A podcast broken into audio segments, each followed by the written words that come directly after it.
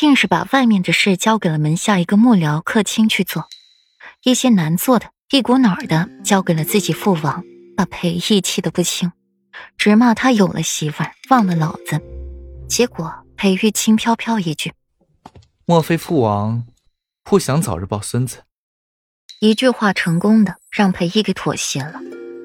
不然有孕以来，裴玉是更加小心呵护的，捧在手里怕摔了。含在嘴里怕化了，背在背上还怕他飞跑了，紧张不已。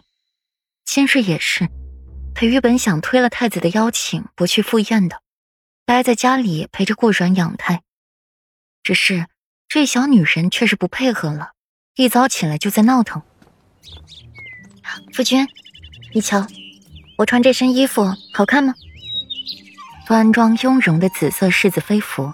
穿在顾阮的身上不显老气，反而觉得无比贵气，又带着女儿家的娇俏之感，将顾阮玲珑的身段展露到了极处。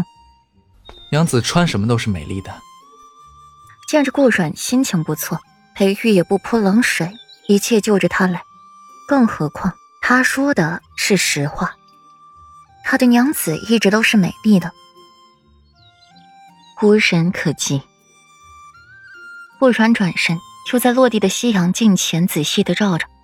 镜中美人，唇红齿白，明眸美丽，远山黛，唇点朱砂，丹凤眸，神玉环袖，娇美处若粉色桃瓣，细数中秋皎月。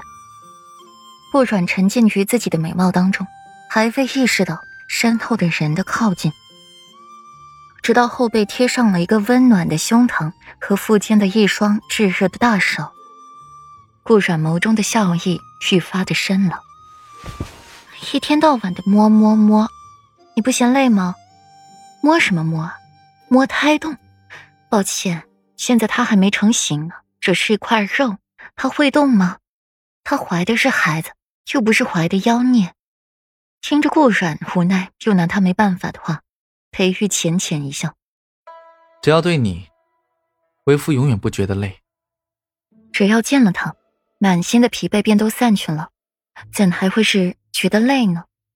顾然满意的哼哼两声，不再说话了。娘子今日心情倒好，是遇见什么高兴的事了吗？裴玉望着镜中的小女神，现在乖巧温顺的靠在自己的怀里，目光愈发柔软。是啊，遇见高兴事儿了。太子侧妃有孕，邀请咱们过去吃酒赴宴。听到这句话，裴玉现在就特想把顾阮说的那三句话一股脑儿的还给他，只是嘴巴张了张，却是一个字也说不出来。说什么？说人家太子侧妃要当母亲，你高兴个什么劲儿？说出来惹得这小姑娘不高兴。说，难不成那太子侧妃腹中的孩子是你的？那还真不是软软的，还是说，软软是你要当母亲了吗？那软软她还真是要做母亲了。说也是错，不说裴玉又觉得对不起自己，心里边一阵的憋屈。